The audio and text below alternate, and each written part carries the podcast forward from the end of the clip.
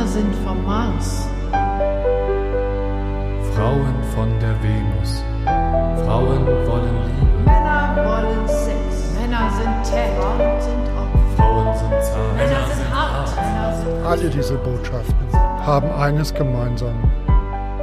Sie trennen Menschen nach Geschlecht. Sie prägen uns und nehmen Einfluss darauf, wie wir einander begegnen. Vielen Menschen geht es nicht gut damit.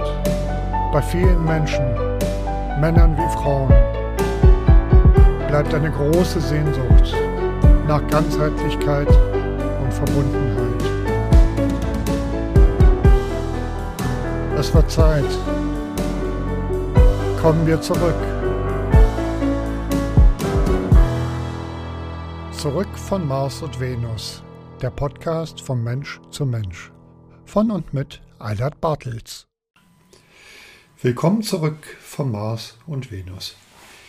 Ja, die heutige Folge ist ein bisschen anders als die anderen, denn heute interviewe nicht ich einen Gast, sondern ich war im Februar dieses Jahres 2022 ähm, zu Gast im Online-Kongress Mannsein in der neuen Zeit bei Martin Braun und der hat mich für diesen Kongress interviewt und ja, in Absprache mit Martin, ist jetzt etwas über ein halbes Jahr her, seitdem der Kongress gelaufen ist, ähm, teile ich unser Gespräch hier nochmal auf Zurück vom Mars und Venus.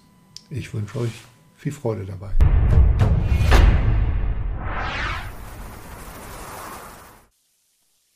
Lieber Eilert, ich freue mich, dass du hier bei unserem Kongress Mannsein in der neuen Zeit uns deine Zeit schenkst. Ich habe dich kennengelernt über Facebook-Posts, die ich da gelesen habe von dir, die mich berührt haben. Und du hast ein ganz besonderes Projekt mit zwei Büchern auf die Beine gestellt und veröffentlicht. Da kommen wir nachher genauer drauf. Humanoid und Womanoid. Aber vorher würde ich dich gern fragen, wieso dein Werdegang war. Du bist Handwerker, hast du vorhin gesagt, in der Erstausbildung.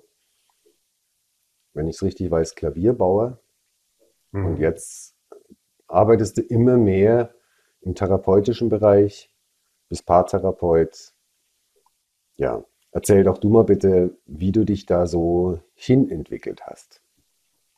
Ja, erstmal sage ich dir Hallo, Martin. Grüß dich und danke dir, dass ich dabei sein darf. Ja, ähm, wie ich mich dahin entwickelt habe. Ähm,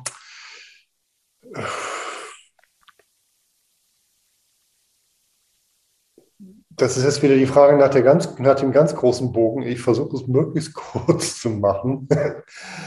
ähm, ich war in Köln auf dem Musikgymnasium, habe da mein Abi gemacht, war äh, halt, wie Musikgymnasium schon sagt, sehr dicht an der Musik dran.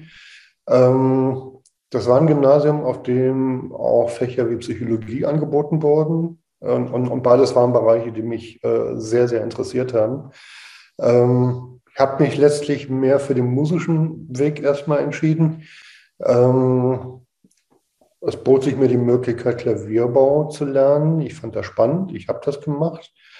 War für mich eine wichtige Zeit, weil ich als ähm, junger, verweichlichter Abiturient ähm, plötzlich in der Klavierfabrik ähm, mich wiederfand und ähm, ja einfach den, den, den harten Arbeitsalltag auch kennenlernen durfte und das handwerkliche Arbeiten, was ich rückblickend betrachtet ähm, eine wichtige Zeit finde, weil es mich mit den Elementen verbunden hat.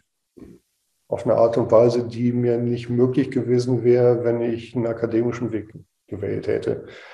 So, ähm, so. kurz nach meinem, nee, ein Jahr nach meinem Abitur habe ich auch Judika kennengelernt, meine Partnerin bis heute. Ähm, wir sind ja lange zusammen, seit 32 Jahren. Und ähm, wie halt sich so Partnerschaften entwickeln. Irgendwann ähm, verklebt sich das in emotionalen Verflechtungen und so weiter und so fort. Und nach 20 Jahren Beziehung waren wir dann halt auch mal reif für eine Paartherapie. äh, haben die gemacht. Ähm, da gibt es tatsächlich ein initiales Buch für, und zwar David Schnarch, die Psychologie sexueller Leidenschaft. Mhm. Wenn du mich also tatsächlich nach einem, einem, dem einen Buch fragst, würde ich sagen, das. Okay. ähm, genau, äh, wir haben eine Paartherapie gemacht, die hat uns ein bisschen weitergeholfen. Dann haben wir noch eine zweite Paartherapie gemacht, die ähm, was in Gang gesetzt hat, was bis heute anhält, nämlich einen Weg in, äh, in wachsende Eigenständigkeit und raus aus emotionaler Abhängigkeit. Ähm, das Institut, wo wir diese Paartherapie gemacht haben, die haben zwei Jahre später erstmalig eine Sexualtherapie-Ausbildung angefangen. Und über diese ganzen therapeutischen Prozesse ist halt einfach mein Interesse an, an Psychologie wieder, das war nie weg, aber es ist so angekurbelt worden, dass ich gesagt habe, okay, ich habe jetzt 25 Jahre Klavierbau hinter mir. Ich weiß, wie der Hase läuft. Es wäre jetzt einfach spannend, was Neues zu lernen. So, und den Weg weiterzugehen. Ja, und dann war es halt so ein Prozess von, ähm, ja, eigentlich bis jetzt zum Ende äh, 2021. Ich habe ähm, jetzt zum 31. Dezember mein Gewerbe als Klavierbauer endgültig niedergelegt. So, und es war halt wirklich wie so eine Wippe raufgehen bis zu so einem Scheitelpunkt und dann ist es irgendwann umgekippt. So, und jetzt bin ich gerade da angekommen. und okay. 2000 22 ähm, ausschließlich Paar- und Sexualtherapeut und Buchautor. Ja. Schön.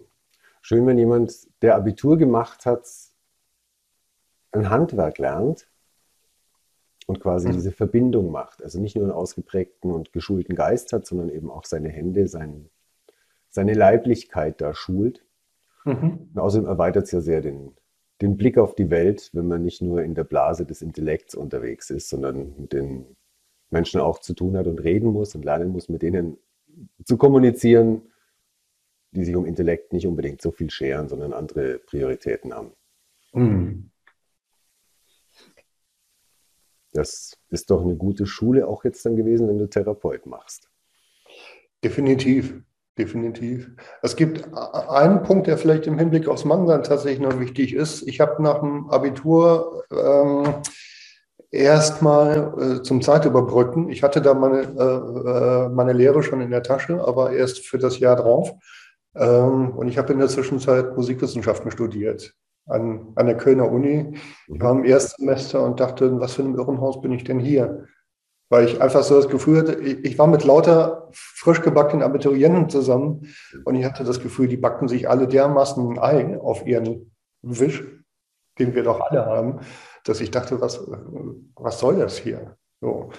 Und dann kam ich in die Lehre. Ähm, Klavierbau ist überwiegend Tischlerhandwerk und ich habe halt auch erstmal in der Tischlerei angefangen ähm, beziehungsweise mit dem Holzstapeln im Keller und im Hof. Ähm, und das war ein ganz anderer Schlag Menschen, aber was mir von Anfang an auffiel, auf eine Art hatten die das Herz auf dem rechten Fleck. Mhm.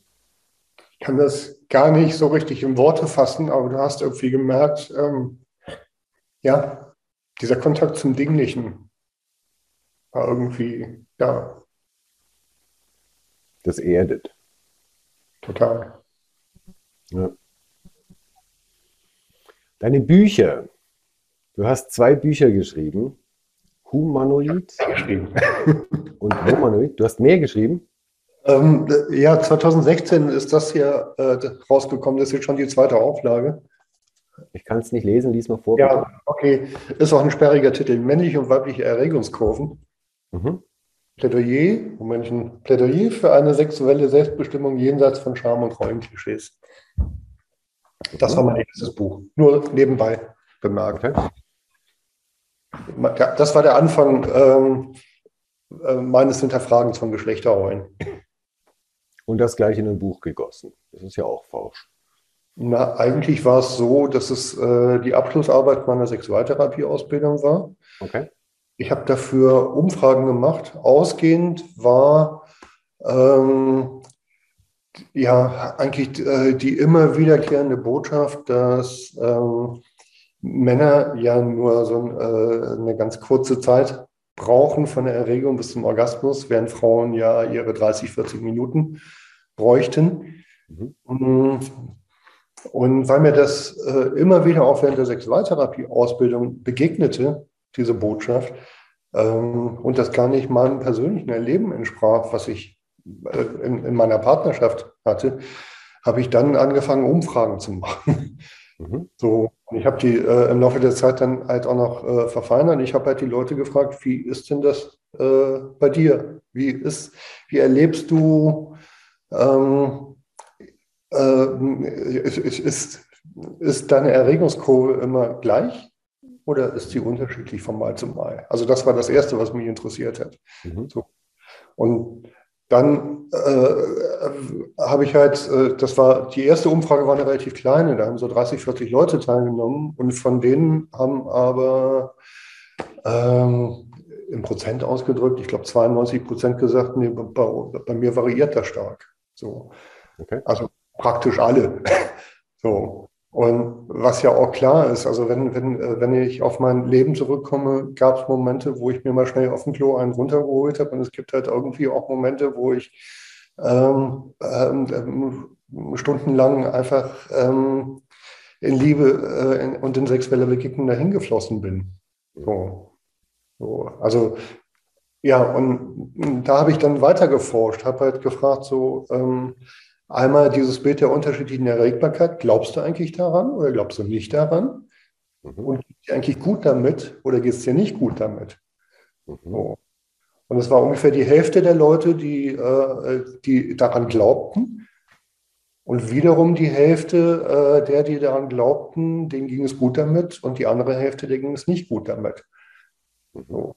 Und das waren halt so Dinge, die ich spannend fand. Und ich habe dann halt konkreter nachgefragt, wie ist denn das bei dir ganz persönlich? Was, wenn du auf dein Leben zurückblickst, was sind so deine kürzesten Erlebnisse? Also wie, wie kurz waren deine kürzesten Erlebnisse und wie lang deine längsten Erlebnisse? Mhm.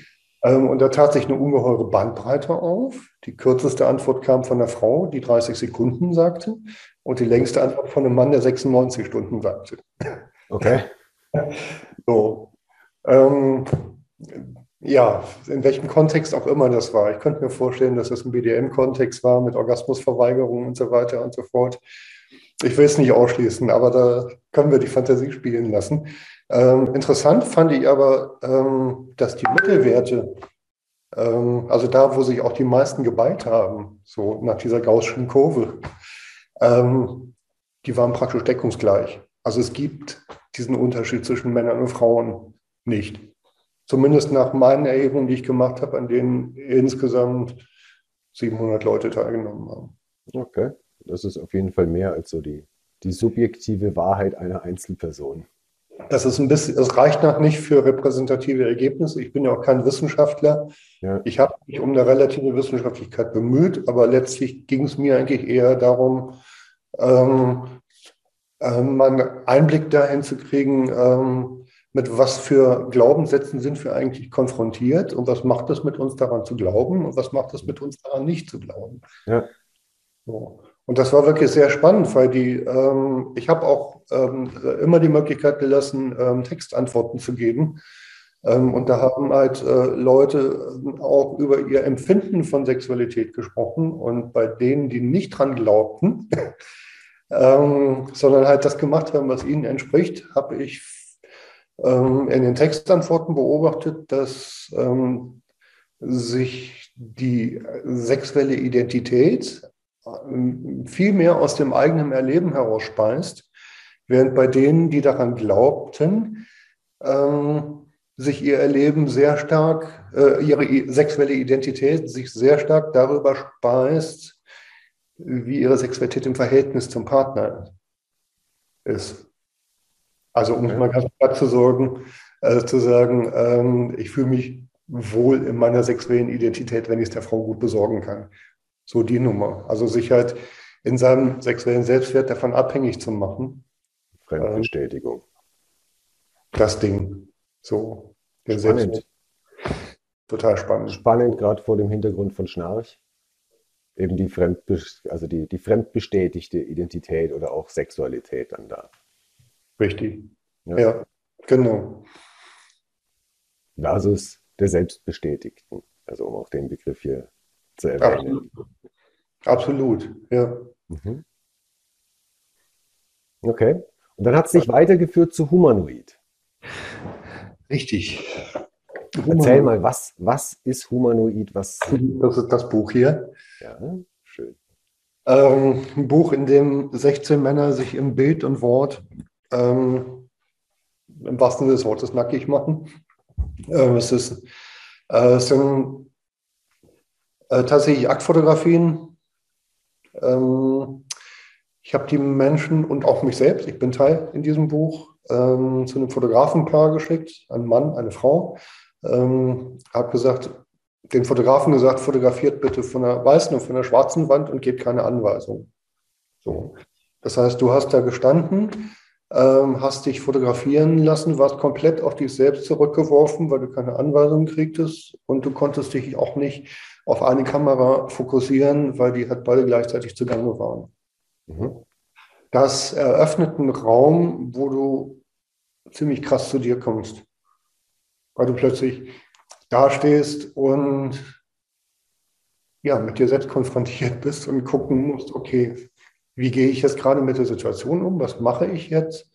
Ähm, und das bringt dich sehr schnell dahin, ähm, zu fühlen, was gerade in dir los ist. Mhm. Und die Impulse, die daraus entstehen, sind dann eben halt ähm, äh, das, was auf den Fotos festgehalten war. Also eine Dreiviertelstunde voller Schnappschüsse sozusagen. Mhm. Ähm, wenn dein erster Impuls war, puh, das ist mir gerade alles zu viel, ich möchte mich ein bisschen wegdrehen, dann hast du halt entsprechende Bilder. So, Mhm. wenn du dann, also ich habe in meinem Shooting zum Beispiel gemerkt, es gab irgendwann so Momente, da hat mich das kolossal genervt, dass da ständig zwei Leute irgendwie machen so und äh, bin ich äh, ja eigentlich wie von selbst in den Auskommen, äh, ja, habe hab wütend geguckt. Ne? Mhm. Also das war jetzt so ein bisschen Bericht aus meinem Prozess. Ähm, ja, aber es deckt sich ähm, natürlich mit Varianzen, auch mit dem, was mir viele an Rückmeldungen gegeben haben, die sich für dieses Buch haben fotografieren lassen. Okay. Dieses Zurückgeworfensein auf sich selbst. Mhm. Am Ende sind dabei um die 300 Bilder entstanden bei jedem. Ähm, ich habe den Menschen dann Zeit gegeben, sich drei, vier Wochen mit den Fotos zu beschäftigen, Mit diesen Ähm. 300 Bildern. mit diesen 300 Bildern. Okay. Ähm, genau, die haben alle Bilder bekommen. Äh, und wir haben uns äh, hinterher zum Interview getroffen nach drei, vier Wochen. Und wir haben gemeinsam äh, meistens erst meine Bilder angeguckt und dann seine Bilder. Mhm. Und dass wir quasi, bevor das Interview losging, erstens schon mal eine Vorauswahl getroffen hatten für die Bilder, die am Ende ins Buch kommen. Das heißt, ähm, aus den 300 Bildern ungefähr 60 Bilder ausgesucht. Mhm. Und wir haben schon mal beide, bevor das Interview losging, nackt voreinander gesessen, ohne dass wir uns dafür ausziehen mussten. Ja. Weil wir uns halt beide in unseren Bildern, mit allen Bildern, die da waren, also auch die, wo man äh, sagen würde, okay, das würde ich jetzt nicht unbedingt im Buch veröffentlichen. Ähm, aber wir haben uns damit äh, im Gespräch voreinander gezeigt. Das macht Offenheit, ja. Ja, also mir war es auch wichtig, ähm, äh, da wirklich auf Augenhöhe zu kommen und, und auch, auch mich selbst halt nackig zu machen. Ne? Halt, ähm, einfach, dass klar ist, ähm, ich möchte dir begegnen und nicht äh, so ein Gefühl davon entsteht, äh, von ich möchte dich observieren. Genau. Ja. Bube. Ich, du oder ich, es. Ne? Ja. So, dann haben wir das Interview geführt, wir haben äh, das aufgezeichnet. Ähm, die Aufzeichnung hat er mitbekommen. Ich habe von der Aufzeichnung auch nochmal eine Abschrift gemacht, logischerweise für das Buch. Ähm, und zwar wirklich eine Wort-für-Wort-Abschrift mit allen Pausen, mit allen Äs und Ös, ähm, mit allen fäkalsprachlichen Ausdrücken und so weiter und so fort. Ähm, Und auch das war dann nochmal eine ähm, Auseinandersetzung mit sich selbst, dieses Interview halt äh, durchzulesen, um zu entscheiden, okay, was von dem, was ich im Interview preisgegeben habe, gebe ich fürs Buch frei. Ja. So.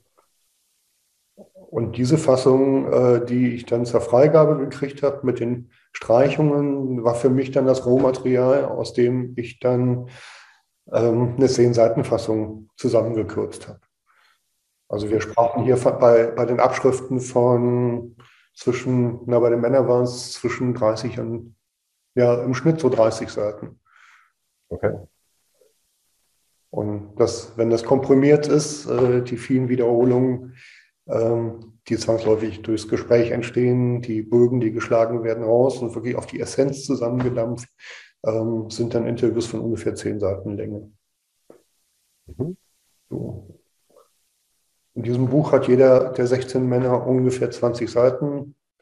Das heißt, es sind ähm, im Schnitt acht Fotografien und ungefähr zehn Seiten Interview pro Nase.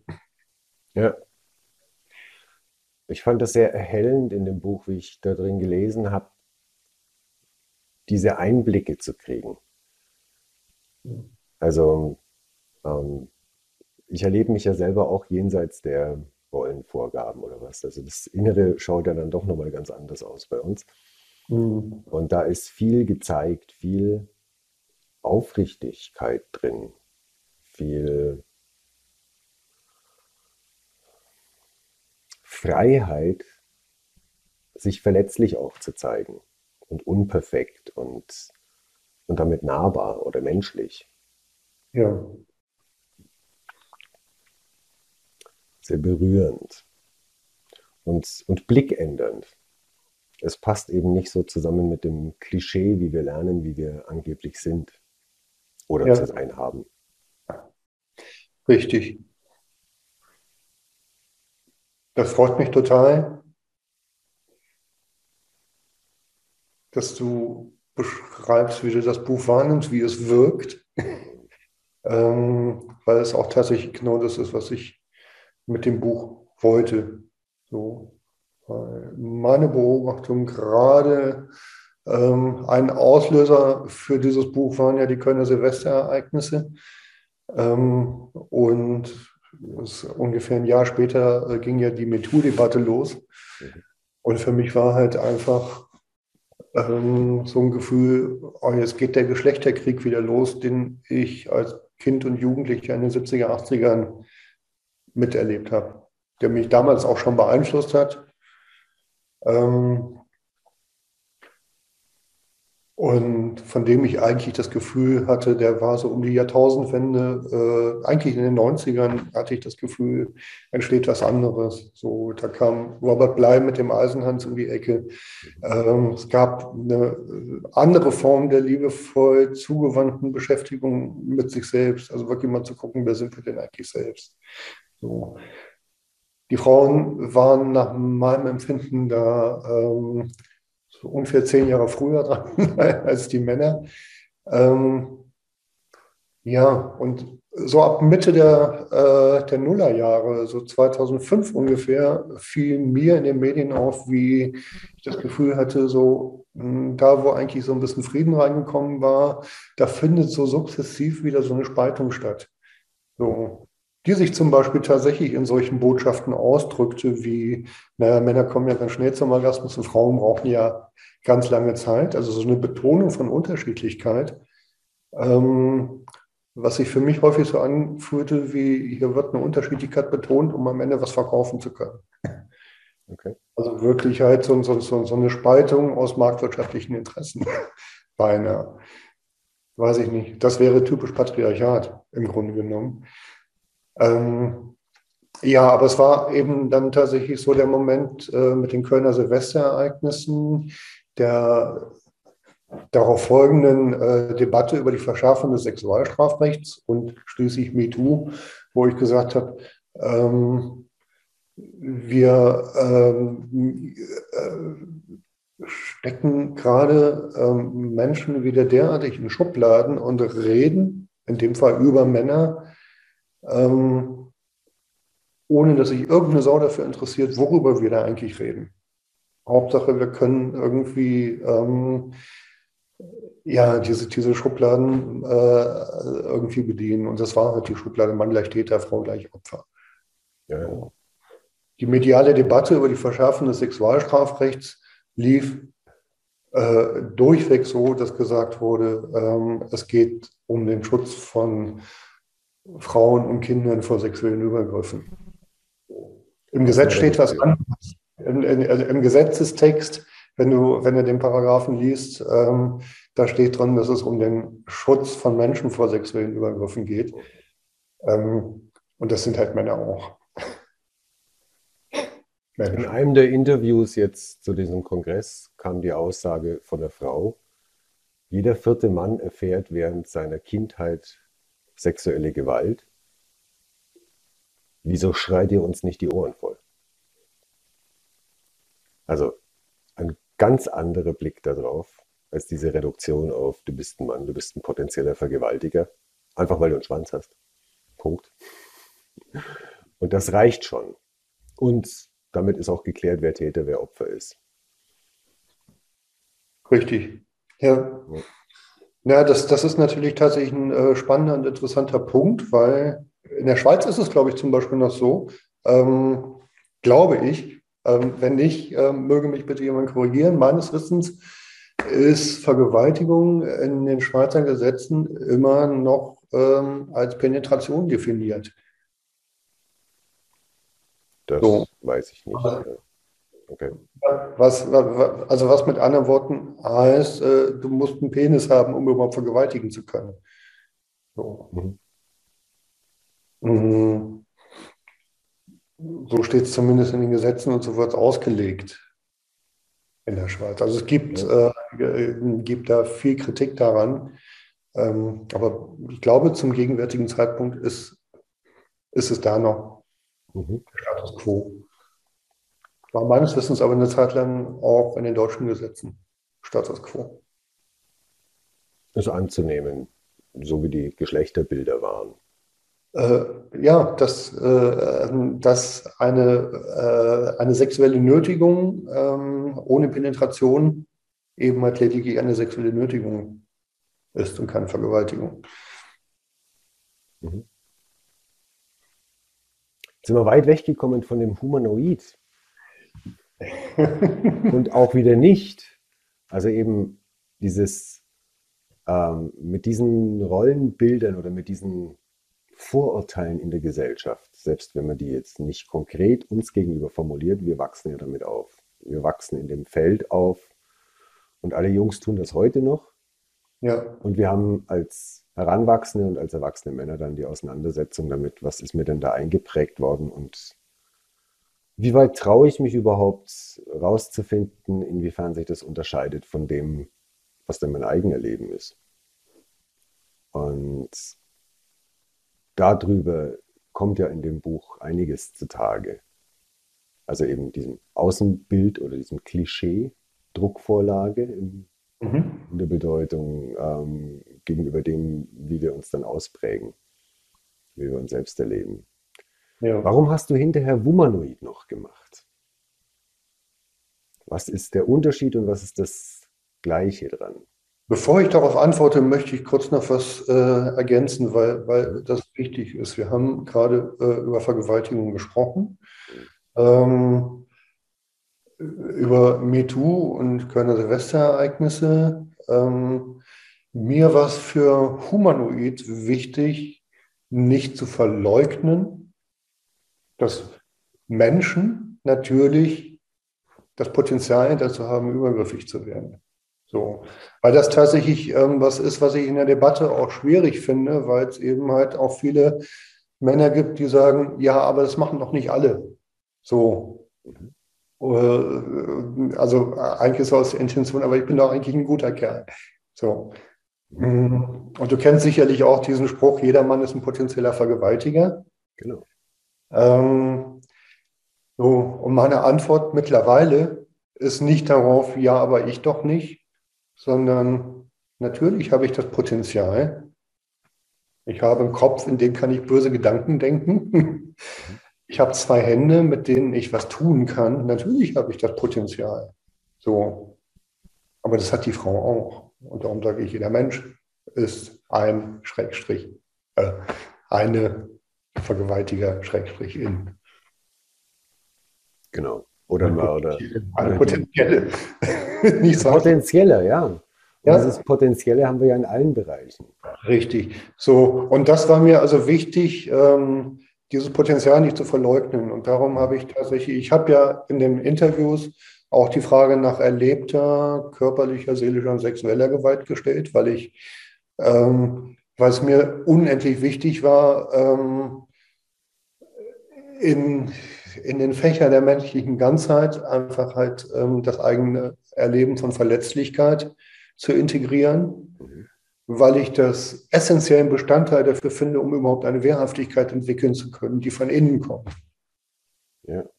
Erst wenn ich für mich selber weiß, dass ich ein verletzliches Wesen bin, kann ich überhaupt einen glaubwürdigen äh, Schutzimpuls, Wehrimpuls aufbauen. Was diametral dem entspricht, was Männer in unserer Kultur lernen. Die lernen, achte nicht auf deine Grenzen, aber lerne dich zu wehren. Was zur Folge hat, ähm, äh, also ich, ich, ich beschreibe das immer gern so als das Gefühl der hohen Ritterrüstung.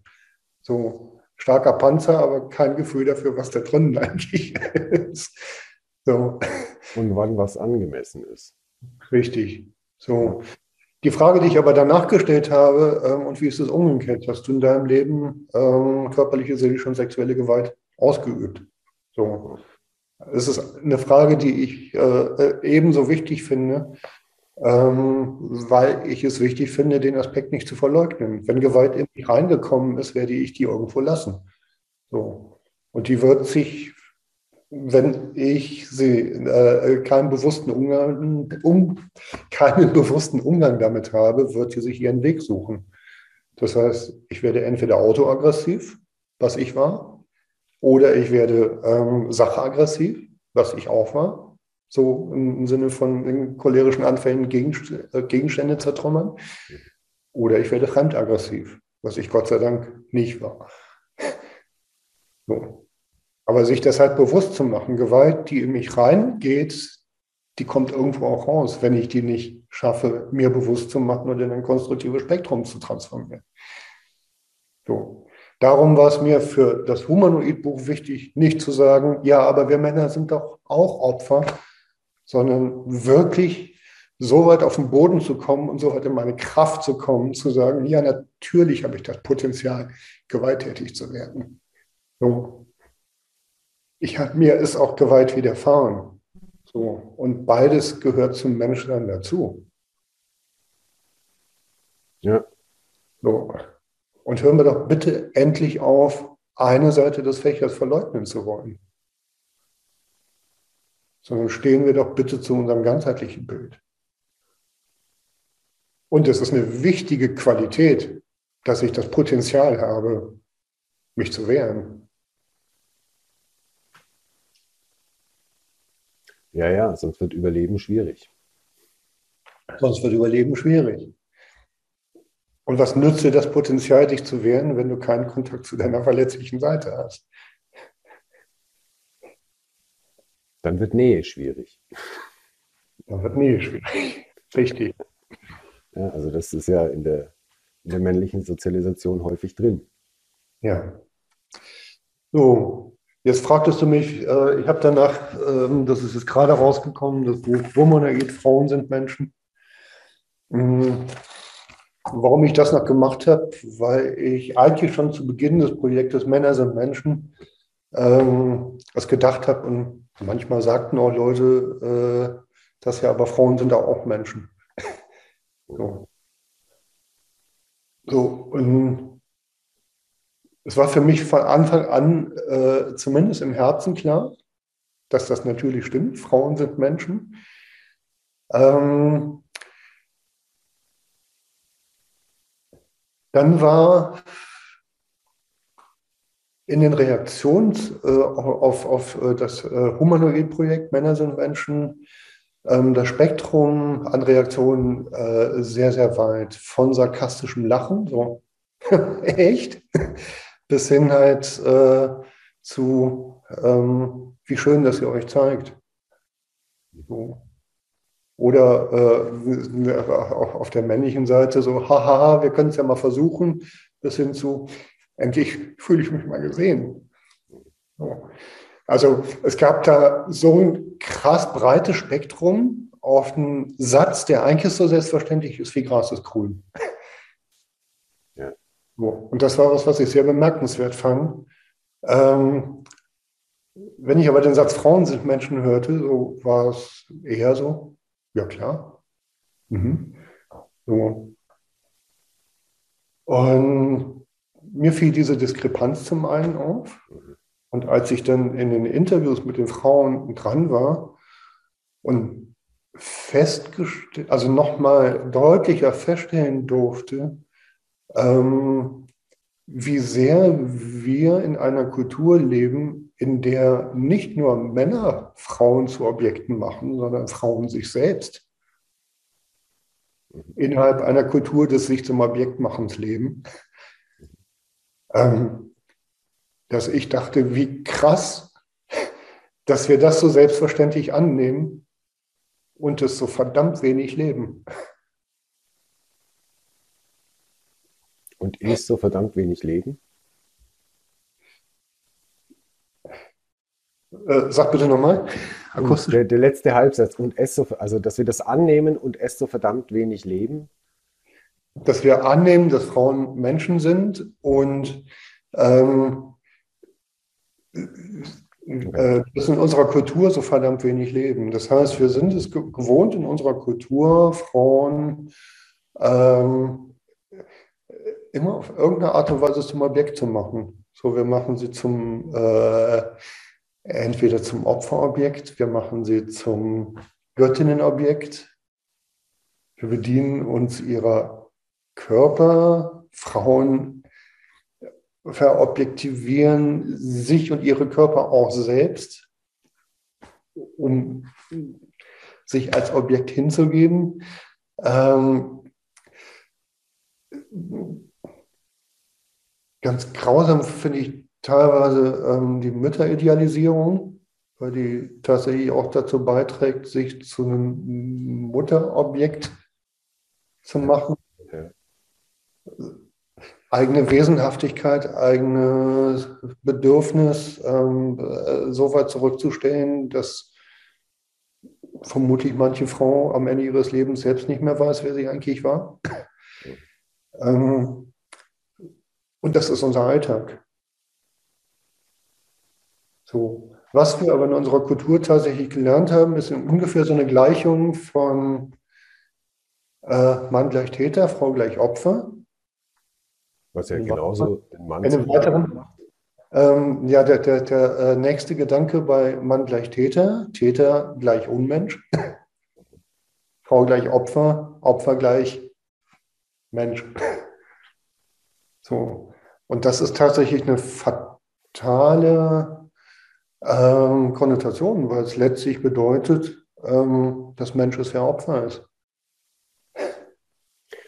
Ja, in einer Kultur, die auf stolpern wir, darum stolpern wir nicht, äh, also darum kommt er uns so selbstverständlich vor.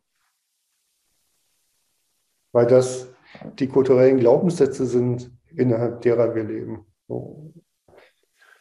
Die den Hintergrund haben, wir müssen gerettet werden, weil wir Menschen sind.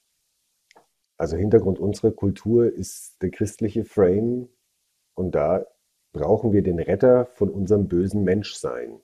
Dann sind wir, weil Mensch, schon definiert als Opfer, das den Retter nötig hat. Ja. Und dann nochmal verschärft auf die Frauenseite und die Männer sind dann grundsätzlich auch Opfer, weil Menschen und als Täter aber nicht weniger Objekt. Also als Richtig. Weil du ein Mann bist, bist du Punkt, Punkt, Punkt. Dann ist auch Objekt. Richtig. Also aber halt die Seite äh, des Objekthaften, die wir in unserer Kultur nicht auf dem Schirm haben. So. Und ins, äh, in die menschliche ganzheitlich kommen wir, Ganzheitlichkeit kommen wir eben halt tatsächlich, wenn wir ähm, uns unseres gesamten Fächers bewusst werden. So. Und ich finde es äh, immer wieder auch wichtig, sich klarzumachen, also selbst wenn das auch wenig schmeichelhaft klingt, weder Opfer sein ist besonders schmeichelhaft, noch Täter sein ist besonders schmeichelhaft. Aber ähm, das ist halt die eine Seite der Medaille und die andere Seite ist eben halt, dass das Potenzial, Opfer zu sein, uns auch mit unserer Verletzlichkeit in Verbindung bringt und mit, über unsere Verletzlichkeit natürlich auch in Kontakt mit unserer äh, Empfindsamkeit und unserer Sensitivität. So. Dass andersrum unser Täter sein, unser Täterin sein, ähm, uns auch in Kontakt bringen mit unserem tatkräftig sein. Mhm. So. Und darum finde ich das so enorm wichtig, ähm, diesen ganzen Fächer sichtbar zu machen und spürbar zu machen. Ja. Und aus dem Grund habe ich natürlich auch im Frauenbuch die Frage nach erlebter und ausgeübter Gewalt gestellt. Und abschließend noch ein wichtiger Punkt, warum ich das Frauenbuch gemacht habe. Ähm, und äh, über den ich jetzt gerade dieser Tage nochmal nachgedacht habe, war mich gerade ein äh, äh, Freund, der damals äh, sehr für das Männerbuch war und ähm, gar nicht so sehr für das Frauenbuch, der halt gesagt hat, Mensch, es ist doch so wichtig, dass endlich mal irgendwie jemand Männern eine Stimme gibt. Ähm, und für Frauen gibt es doch schon so viel. Warum machst du das denn für Frauen noch? So. Ähm, und ein wichtiger Grund dabei ist, dass ich das Gefühl hatte, hätte ich das Frauenbuch nicht gemacht, wäre ich möglicherweise sowas wie ein, oder wurde ich wahrgenommen als ein Männerlobbyist. Und als Männerlobbyist kann ich mich dann hinstellen und sagen, ja, aber wir Männer sind da auch Opfer. Ähm, aber das gibt mir keine Würde. Ähm, äh, es gibt mir keine Würde zu beanspruchen, gehört zu werden, wenn ich nicht bereit bin, auch zu hören. Und das ist das, wo ich merke, dass in der Begegnung von Mensch zu Mensch, und das ist jetzt egal, ob, das, ob mein Gegenüber da ein Mann oder eine Frau ist, wenn wir in der Begegnung von Mensch zu Mensch Mensch äh, bereit sind, uns zu zeigen, wie wir sind und einander zuzuhören, wie wir sind, dann bestätigen wir uns gegenseitig in unserem ganzheitlichen Menschsein. Und das empfinde ich als würdevoll. Und insofern war es für mich ähm, wichtig, das ganzheitlich zum, zum Abschluss zu bringen und auch das Frauenbuch zu machen, weil es für mich um menschliche Würde geht, auch um meine eigene. Spürbar. Spürbar für mich dein, dein Fokus auf das Menschliche in seiner Form als weibliches oder männliches, mit allen Aspekten von Erleben und von von in der Macht sich fühlen und auch sich machtlos fühlen und ausgeliefert sein. Und wie wir damit Umgang finden. Ja. Sehr berührende Bücher, finde ich. Da bin ich gespannt, was da noch weitergeht. Irgendwie habe ich den Eindruck, das geht noch irgendwie weiter. Wie kann ich gar nicht sagen. Aber das ist wie so ein Projekt, wo du einen Startschuss gemacht hast, in dem du 16 Interviews gemacht hast. Ich glaube, mhm. beiden Bücher, ne? Ja. Und ja, wo einfach eine Fortsetzung in, in anderen Leben auch möglich ist mit dem Format der Auseinandersetzung. Oder du, wenn wir nachher noch drauf kommen, bietest das ja, ja auch an. Weil es Thema unseres Kongresses ist und ich dich das schon auch fragen will. Äh, vielleicht schafft es in wenigen Sätzen eine Antwort zu geben. Mannsein in der neuen Zeit. Das kann man ja so und so und so lesen. was von dem Titel berührt dich direkt und, ähm, und was bedeutet es für dich? Also zum einen Mann sein, zum anderen in der neuen Zeit, was eine neue Zeit ist. So gibt ja verschiedene Blickwinkel.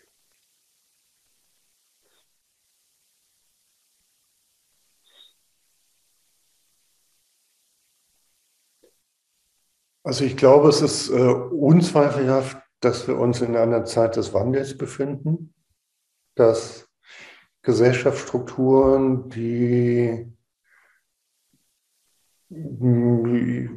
ich weiß nicht, wahrscheinlich haben sie uns getragen, aber die äh, über Jahrzehnte und vielleicht Jahrhunderte Status quo waren, in Frage gestellt werden. Ähm, und insofern äh, stehen wir sicherlich am Beginn einer neuen Zeit, weil Dinge einfach in Veränderung sind.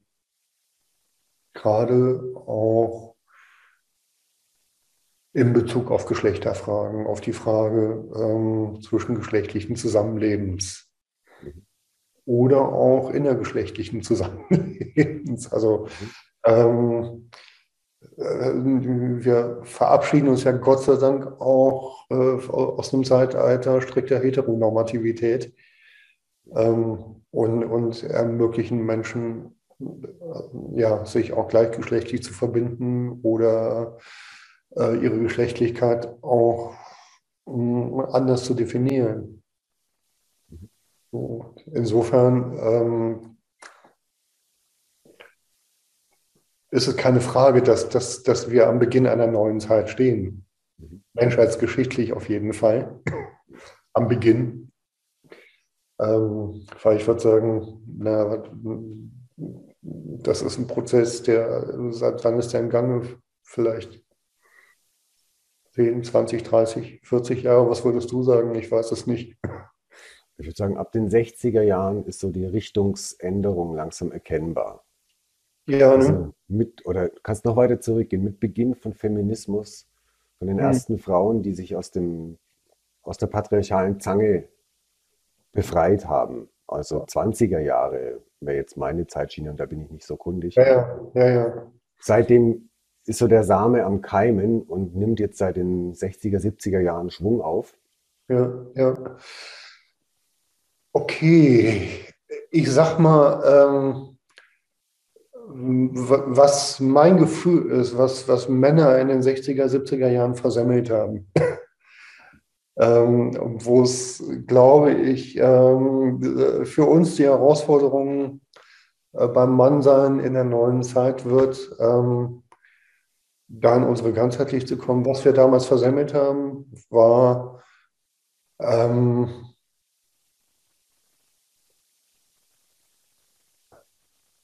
eine aufrechte Antwort auf die berechtigte Wut der Frauen in der Frauenbewegung zu finden. Nach meinem, meiner Wahrnehmung gab es ähm,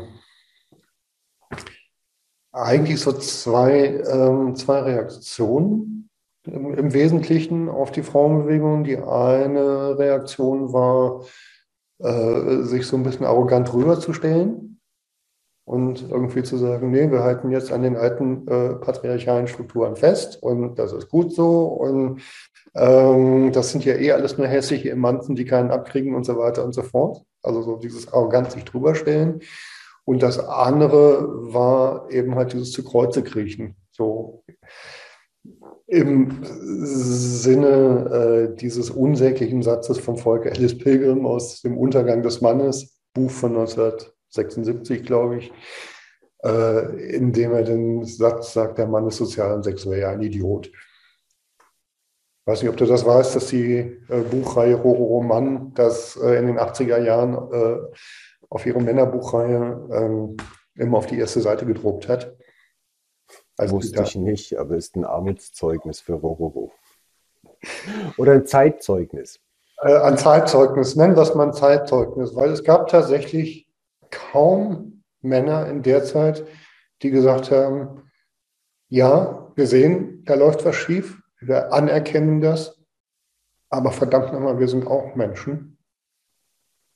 Und also das ist was, ähm, ja, da sage ich jetzt gemeinerweise, das haben sie versemmelt. Ähm, der freundlichere Blick drauf wäre, äh, sie hätten es wahrscheinlich gar nicht gekonnt, weil wir kulturell einfach äh, zu der Zeit ähm, so wenig mit unserer eigenen Verletzlichkeit verbunden waren, wir Männer, äh, dass wir gar nicht dazu in der Lage waren, eine adäquate Antwort zu finden. Ich finde es aber tatsächlich enorm wichtig, ähm, dieses Potenzial auszubauen, uns mit unserer Verletzlichkeit zu verbinden und damit einen klaren Ausdruck zu finden, ähm, weil wir das gerade im Moment verdammt nötig brauchen, ähm, um eben halt zu einer Haltung zu kommen ähm, gegenüber ähm, einer ja jetzt immer noch oder wieder oder berechtigterweise zum Teil auch wieder erstarkenden feministischen Bewegungen, die allerdings auch beobachtbar in vielen Punkten einfach völlig aus dem Ruder läuft. ähm, aber es ist, es ist da tatsächlich wichtig, dass wir ähm, so weit in, ein, in eine Ganzheitlichkeit kommen, in, äh, in Bewusstsein unserer Verletzlichkeit, dass wir eine gesunde Wehrhaftigkeit entwickeln können. So, dass das wir ein Punkt dann das wäre jetzt ein Punkt zum Mannsein in der neuen Zeit. Richtig. Das wäre ein Punkt zum Mannsein in der neuen Zeit. Also das, was deine Interviewpartnerin sagte, warum, äh, warum höre ich euch nicht schreien, ähm, ist eine berechtigte Frage. Ja. Weil tatsächlich brauchen wir ähm, so viel Standing in unserer menschlichen, äh, ja, in, als Männer so viel Standing in unserer menschlichen Ganzheitlichkeit, dass wir sagen, dass wir tatsächlich sagen können, ja, es haut mich nicht um, wenn du mich mit meinem potenziellen Tätersein äh, in Kontakt bringst. Ich kann diesen Teil annehmen, aber ich bin nicht nur das, sondern es ist ein Teilaspekt auf dem Fächer meines ganzheitlichen Menschseins. Ähm, und ich habe ein verdammtes Recht darauf, nicht nur auf diesen Teilaspekt reduziert zu werden, sondern in meiner Ganzheitlichkeit wahrgenommen zu werden. Und darum sage ich, das geht zu weit. Und dieses gleiche Anrecht, das Frauen haben, in ihrer Ganzheitlichkeit wahrgenommen zu werden und nicht nur in ihrer Verletzlichkeit. Aber natürlich. Also, was ja für mich der gesunde Anspruch des Feminismus ist. Ja, natürlich, absolut.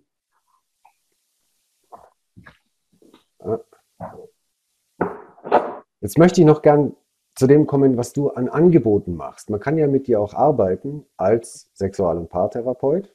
Mhm. Ähm, was ist so das Feld, was du abdeckst? Wie kann man dich erreichen? Auf welchen Ebenen ist es möglich, mit dir zu arbeiten? Ja, also wie du eben schon gesagt hast, du hast das Gefühl, aus den Büchern äh, wird noch ganz viel äh, erwachsen und ähm, tatsächlich ist es so, dass ähm, aus der Webseite, die ursprünglich nur das Männerbuch Humanoid beworben hat, ähm, mittlerweile die Seite Männer-Frauen-Wir sind Menschen geworden sind. Oder ich sag's schöner, Männer-Frauen-Wir sind Menschen.de. Ähm, Männer wirklich als L geschrieben. Ähm, aber da gibt es ja dann noch einen Link dazu. Auf der Webseite findest du unter dem Punkt ähm, von Mensch zu Mensch alle meine Angebote. Da findest du äh, einen Link zu meinen Büchern. Da findest du ähm, das Angebot für Lesungen, weil ich zu, äh, der, zu beiden Büchern ähm, zusammen eine Lesung mache, die ich sehr, sehr gerne in die Welt trage, weil es eine tolle Möglichkeit ist, ähm, mit mehreren Menschen unmittelbar in Kontakt zu gehen und ähm, ja, wirklich echte Begegnung von Mensch zu Mensch herzustellen und eine tiefe Berührbarkeit herzustellen. Mhm. Weil ich da äh, tatsächlich auch so bin, wie ich bin. Ich bin kein besonders guter Schauspieler. Ich, ähm, das heißt, wenn ich berührende Stellen äh, in der Lesung lese, ist es häufig so, dass mir einfach äh, selber auch die Stimme wegbricht. Mm, oder mir auch schon mal Tränen kommen. Also all das, wo, wo äh, viele sagen würden, so kannst du doch nicht auf der Bühne sitzen. Ähm, ich mache das aber. So. Und ich stehe dazu und ähm, lebe in dem Moment auch vor, dass es halt möglich ist, emotional zu sein und trotzdem nicht ähm, den Boden unter den Füßen zu verlieren. So. Dass es auch möglich ist, dass mir die Stimme wegbricht oder mir Tränen kommen und ich dann vielleicht mal kurz irgendwie einen Atemzug brauche, um mich wieder zu sammeln, aber dann trotzdem wieder klar und präsent da bin und auch nicht wegknicke. Ja, nicht zerfließt. Und ähm, das ist tatsächlich ähm, was, wo ich immer wieder erlebe, sowohl äh, bei Frauen als auch bei Männern, die einfach in diesen Lesungen dabei sind, dass, ähm, dass eine ganz andere Ebene von, von, von Begegnung stattfindet auf einmal.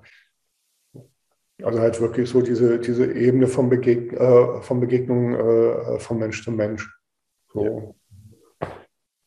Ja, ähm, du findest ähm, das Angebot zu Einzelsessions mit mir.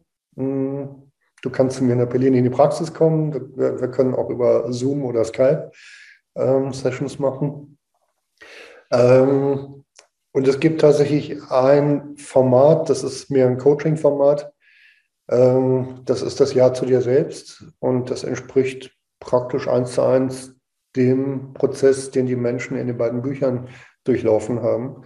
Das heißt, ich stehe nach wie vor mit äh, Anja und Martin, meinen beiden Fotografen, in Kontakt hier in Berlin. Mhm. Ähm, und wenn du den Prozess, äh, das Jahr zu dir selbst durchlaufen willst, ähm, das ist ähm, im Format des, über einen Zeitraum von etwa einem halben Jahr, würde ich sagen.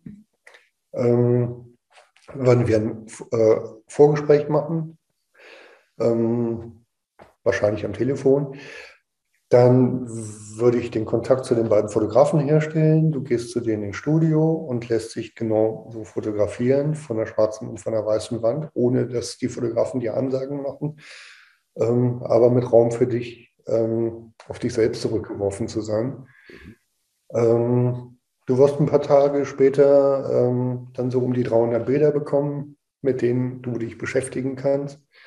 Ähm, Du wirst vielleicht feststellen, da sind anfangs eine Handvoll Bilder dabei, die du richtig toll findest und andere hm, vielleicht auch nicht. Vielleicht sind auch Bilder dabei, wo du denkst, oh Gott, ich sehe aus wie meine Mutter oder wie mein Vater und das wollte ich da nie. Und also ganz, ganz viel, was, was äh, da an Selbstauseinandersetzung passieren kann. Ne? Ähm, wenn du das äh, die Gelegenheit hast, dir das drei, vier Wochen immer wieder mal anzugucken, wirst du merken, wie so nach und nach so ein Prozess der Selbstannahme entsteht. Ich würde den beschreiben mit, ähm, wenn du dich auf den Bildern okay findest, und das bist du aber doch auch, warum kannst du das nicht mit auf den Stachel packen? So. Und das ist tatsächlich, ähm, was, äh, was ich so an Rückmeldungen bekomme von Leuten äh, innerhalb der beiden Projekte. Und ich habe es mit ein paar Leuten auch schon außerhalb des Projektes gemacht. Ist wirklich, dass eine Integration stattfindet von äh, Anteilen. So. Also eine Frau außerhalb des Projektes, die das gemacht hat, die hat immer mit ihrem mädchenhaften Anteil gehadert. Ähm, sie wollte halt die große, starke Frau sein. Und auf den Bildern kam so viel das Mädchenhaft heraus. Und das eben halt ähm, mit dazu nehmen zu können und zu sagen, ja, es ist einfach beides da. Und auch das Mädchen möchte ja gesehen werden. Ja, ähm, sowas ist ähm, durch diesen Prozess möglich. Nach diesen drei, vier Wochen mache ich wie auch in, in dem Buchprojekt äh, ein Interview. Wir zeichnen das auf. Ich mache eine Abschrift davon, schicke dir das zu. Mm. Und ähm, abschließend äh, biete ich dann einfach noch verteilt auf einen Zeitraum, den du dir auch selber wählen kannst, ähm, einfach drei Sessions, um das nachzuarbeiten. Mhm. Spannender Prozess der der Selbstfindung, den du da anbietest. Und der Selbstannahme auch. Ja. Ja. Ja, schön. Wir werden es verlinken unten. Mhm. wie immer in diesem Kongress dann auch mit einem Rabatt für die, die jetzt dabei sind. Jo. Die Bücher haben wir drüber geredet, von dir. Mhm. Jetzt würde mich noch interessieren, was du uns in den Bücherschrank stellst. Du hast vorhin den Schnarch schon reingestellt. Das war von ihm. Äh, die Psychologie Psychologie der- Sexualwissenschaft. Genau. Ja. Ähm, kurz vorher nochmal äh, auf die Webseite. Ähm, äh, Männer, äh, Frauen, wir sind Menschen. Ähm, du, was du noch da findest, ist zum einen äh, der Videoblog, den ich gerade gestartet habe, zurück vom Mars und Venus, Mhm.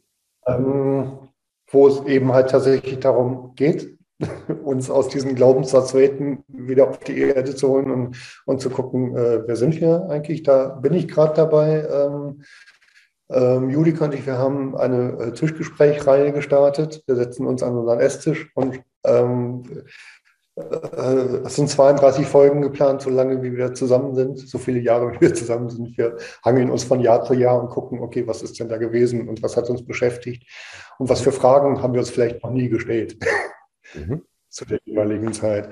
Ähm, und ich äh, bin gerade in Planung, ähm, jede Menge Interviews ähm, machen zu wollen. Ähm, mit Müttern, mit Hebammen, mit ähm, ähm, ich habe jetzt demnächst ein Interview mit einem, Ste- mit einem äh, Sterbebegleiter und so weiter und so fort. Also ähm, mit einer Überlebenden von sexuellem Missbrauch, die trotzdem Sexualität leben möchte und so weiter und so fort. Also es geht ganz viel um diese Themen. Ähm, und zu guter Letzt ähm, startet nächste Woche Mittwoch am 19. Januar, das wird dann schon nach dem äh, vorbei sein, wenn der Progress ähm, kommt, ähm, eine parallel laufende Online-Frauengruppe und Online-Männergruppe zusammen mit Christina und Rainer Sogel und Judika und mir ähm, unter dem Titel Back on Earth. Mhm. Genau. Wo wir uns zum Ziel gesetzt haben, auch wieder aus idealisierten Mann-Frau-Konstrukten, äh, wie wir es häufig in, in Frauengruppen oder Männergruppen äh, wahrnehmen, dass es äh, so, so eine Ausrichtung, auch so eine Chakra-Männlichkeit gibt und auch so eine heilige Weiblichkeit, ähm, das Ganze ein bisschen auf den Boden zu holen und äh, auf den Boden des Menschseins Mhm. äh, zu betrachten. Schön. Ja, Das ist ein Jahresprogramm. Wenn man da reinsteigt, wenn ich es richtig in Erinnerung habe, ähm, kann man sich erstmal anschnu anschnuppern. Und wenn's, wenn man Genau. merkt, oh, hier bin ich richtig, dann. genau, genau. Äh, so ist es geplant. Also es soll eine äh, fortlaufende äh, Sache werden. Das heißt, du kannst jederzeit einsteigen. Ähm, es, du kannst zweimal zum Schnuppern dabei sein. Und wenn du dann merkst, du willst dabei sein, äh, zahlst du einen Jahresbeitrag und dann äh, kannst du das ganze Jahr über dabei sein. Einmal im Monat, mittwochs. Die Termine verschieben sich manchmal, aber es ist immer ein Mittwoch. Mhm. Gut.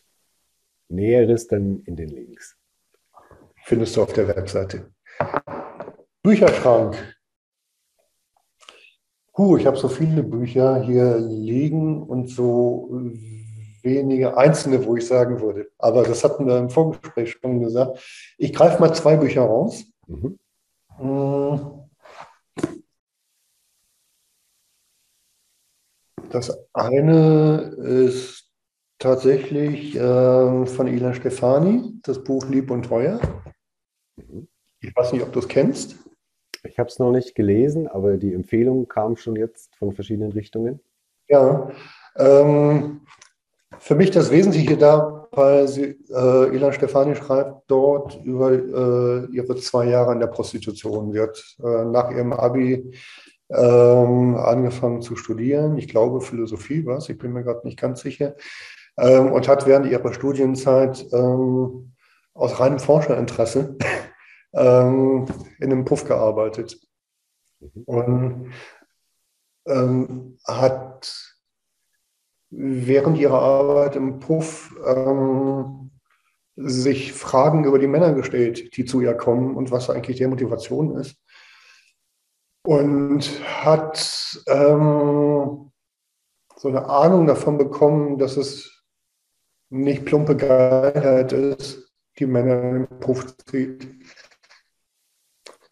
sondern ähm, eigentlich ein Bedürfnis nach menschlicher Verbundenheit. Und ich fand das sehr berührend. Ähm, und ich fand es sehr stimmig.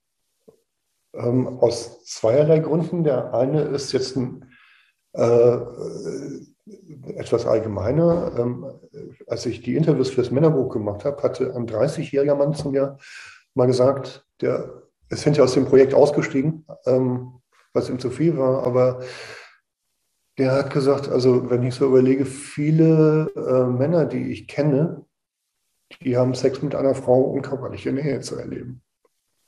Mhm. So. Das heißt, in unserer männlichen Kultur kennen wir keine anderen Wege, körperliche Nähe herzustellen. So. Es ist total selten, dass dass wir sagen, Mensch Martin, äh, kannst du mich beim Namen nehmen? Ja. So. Also gibt vielleicht äh, mittlerweile ähm, ein Feld von Männern, die das machen, aber es ist nicht der Standard. Das heißt, für viele ist der Weg, äh, äh Sex mit einer Frau zu suchen, der Weg, ähm, Nähe zu empfinden. Mhm. So. Mich hat das tatsächlich ähm, auch aus äh, persönlicher Erfahrung berührt. Und ich spreche jetzt hier ähm, zum Beispiel was an, ähm, was einfach zu unserem gegenwärtigen menschlich-männlichen Dasein dazugehört. Es gibt Menschen, die in den Puff gehen. So. Mhm.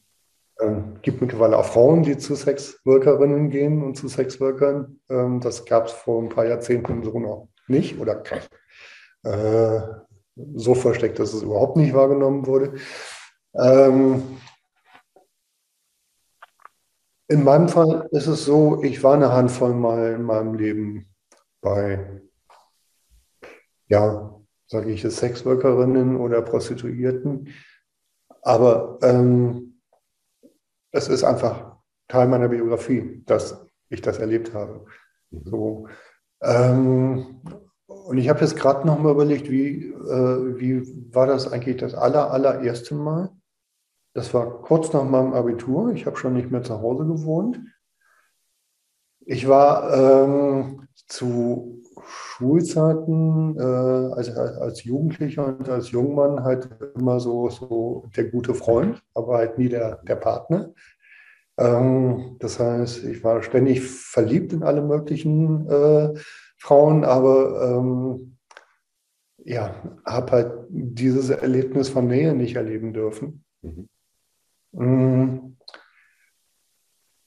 Und das war dann irgendwas, als ich dann äh, alleine wohnte und mir keiner mehr auf die Finger guckte. Ähm, ich habe damals in Köln gewohnt, auf der rechten Rheinseite.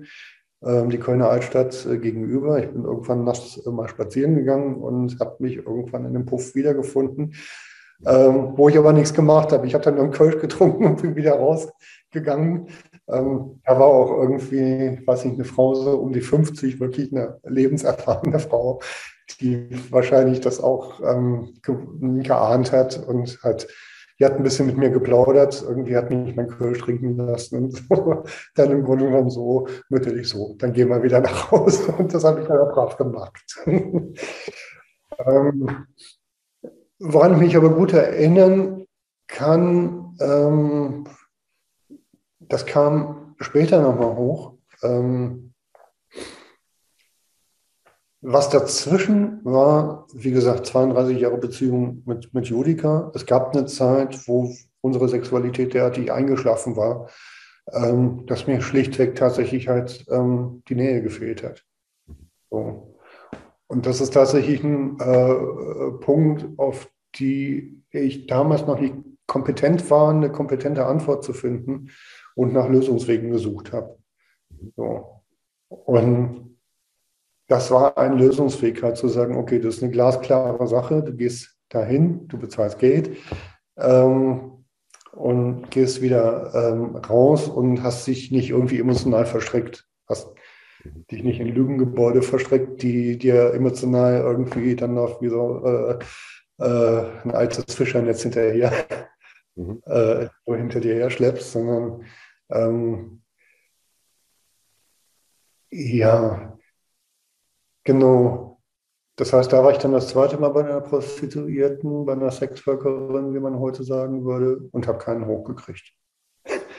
So. Drei Jahre später, ähm, also diese äh, extremen sexarme Zeit, die Judika und ich hatten, zog sich über 10, 15 Jahre, würde ich sagen. Okay. Und immer so im Dreijahresabstand ähm, habe ich nochmal einen Versuch gestartet. So. Beim zweiten Mal war es wieder so, dass ich keinen hochgekriegt habe und ich aber auch schon so gespürt habe, eigentlich finde ich da nicht das, was ich suche. So. Beim dritten Mal war es dann so, dass ich irgendwann gedacht habe, ich, jetzt möchte ich doch mal wissen, wie Kerle das hinkriegen, in so einer Situation einen hochzukriegen. Mhm. ähm, und das ist mir letztlich beim fünften Mal dann gelungen, ähm, war, äh, also für mich gelungen jedenfalls, weil ich halt mir wirklich nochmal sehr, sehr klar gemacht habe, Eilert, du buchst hier eine Dienstleistung. Du legst da Geld hin und dann kommt jemand, der macht was mit dir, so wie ein Masseur, der dir den Rücken massiert und dann gehst du wieder. So. Die Sache ist ja, dass, ähm, äh, dass in dem Gewerbe halt auch äh, viel Lust gespielt wird. So. Ähm, und ich, ich spüre sowas. Also ich fühle mich dann verarscht. So, und dann geht meine Lust halt auch weg. Ne? Das Interessante war, das eine Mal, ähm, als ich dann einen hochgekriegt habe, ähm, bin ich dann halt äh, sehr, sehr schnell gekommen. Das heißt, mein inneres System hat trotzdem halt gespürt, dass das nicht der Rahmen, den du haben willst und sieh zu, wie du hier auch wieder rauskommst. Ne? Also ab durch die Mitte, Flucht nach vorn. So. so, der eigene Körper ist ja in der Regel viel, viel cleverer als wir. so, das waren so meine Erfahrungen, äh, die ich mit Prostituierten gesammelt habe. Ähm, so, und jetzt Jahre später war ich nochmal, ich glaube, das war so um den Tod meines Vaters rum in Köln, äh, bin in der Altstadt spazieren gegangen und habe mich daran erinnert, wie das damals war, als ich das erste Mal so mit 19 dahin gegangen bin. Und mit der ganzen Lebenserfahrung, die ich mittlerweile hatte, habe ich so deutlich gespürt, wie der Sog in dieses Milieu eigentlich davon getrieben war, einfach nur ein bisschen menschliche Verbindung zu haben. So. Und ich glaube nicht, dass das ähm, ähm, das ganze Spektrum ähm, von Motivation beschreibt, dass Freier dazu treibt, in den Beruf zu gehen, weil da gibt es ja einfach ähm, auch ein Spektrum äh, von Freiern, die äh, wirklich sehr destruktiv unterwegs sind, die die Rechte der Frauen nicht respektieren, die, denen es am Arsch vorbeigeht, ähm, ob da äh, Zwangsarbeit im Spiel ist. Ähm, so ein Punkt, wo ich selber kritisch äh, äh, rückblickend drauf gucke und sage, ich weiß es ehrlich gesagt nicht. Ich war damals wirklich zu blöd und zu naiv ähm, um mir diese Frage zu stellen. Mhm. So. Aber auch das ist zum Beispiel ein Aspekt, und darum spreche ich ihn auch jetzt einfach so offen an. Ähm, wir haben das in der Welt. Und was sind das für, ähm, also da, das ist zum Beispiel was, was mir in, in, in Männergruppenarbeit häufig fehlt, dass wir uns wirklich dieser Schattenbereiche annehmen. Mhm. So. Und zwar in allen Aspekten, in den Aspekten der, ähm, der Bedürftigkeit, hinter denen ja ähm, äh, durchaus berechtigte menschliche Bedürfnisse stehen. Ähm, und eben halt auch in den Schattenaspekten der Destruktivität, die das mit sich bringen kann. Wenn wir unseren Bedürfnissen nicht offen folgen können, sondern das eben halt zur Bedürftigkeit wird, das heißt, das Ausleben von Bedürfnissen, über die wir uns gar nicht wirklich klar bewusst sind. Mhm. Du hattest ein zweites Buch noch angesprochen?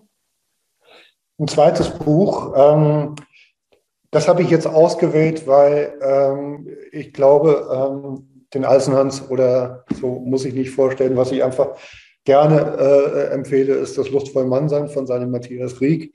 Ähm, aber ähm, ich möchte ähm, das Buch jetzt einfach mal ins Rennen schicken ähm, von Christoph, nee, Christian Seidel, Ich komme. Ähm, Christian Seidel ist ein hochspannender Mann, ähm, der für ein voriges Buchprojekt mal, äh, auch zwei Jahre lang mal als Frau verkleidet gelebt hat.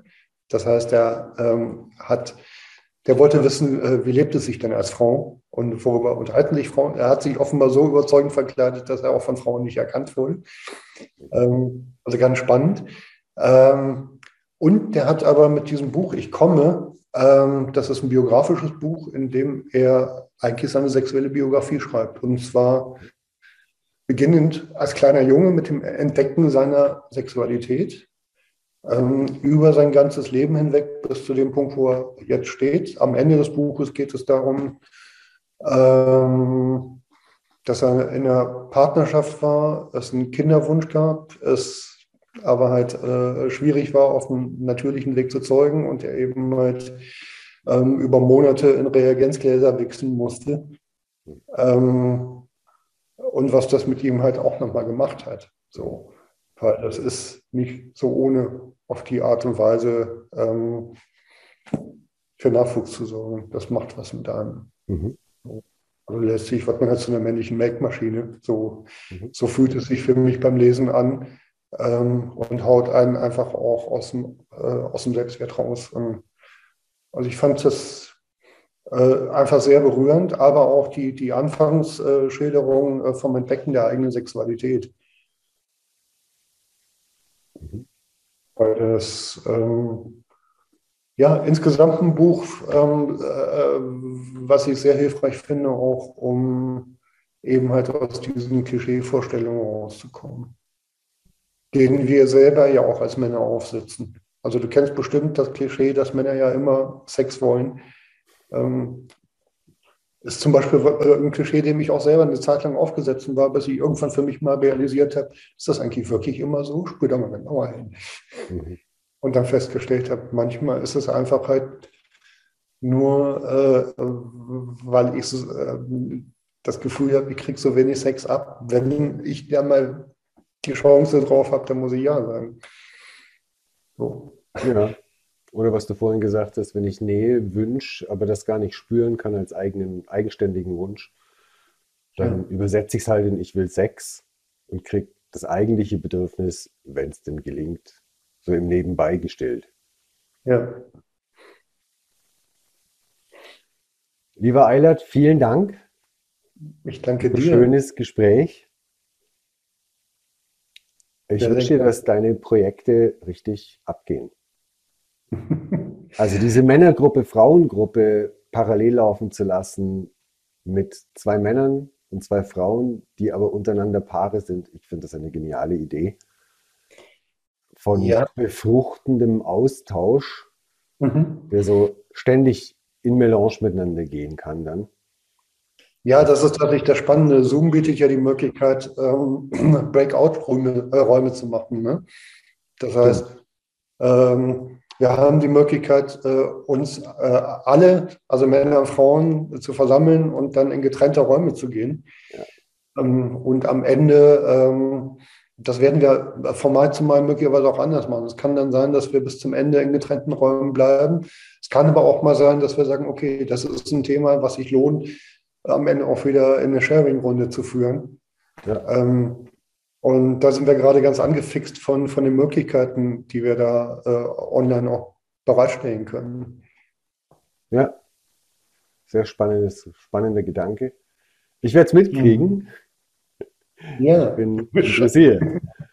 Ja. Eilert, alles Gute dir. Ja. Danke dir. Ja auch. Danke dir für dein Zuhören.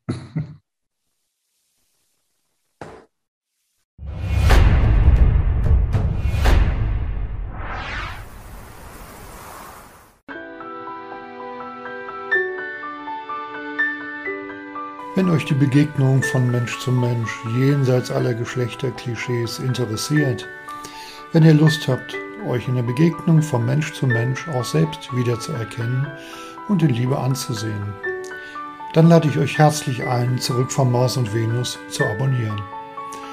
Oder ihr schaut auf meine Webseite Männerfrauen wir sind Menschen.de. Den Link findet ihr auch in den Show Notes. Dort könnt ihr mir auch schreiben, meine Bücher bestellen, findet Angebote von Mensch zu Mensch oder könnt mein Newsletter abonnieren. Und nun wünsche ich euch viele berührende Begegnungen von Mensch zu Mensch.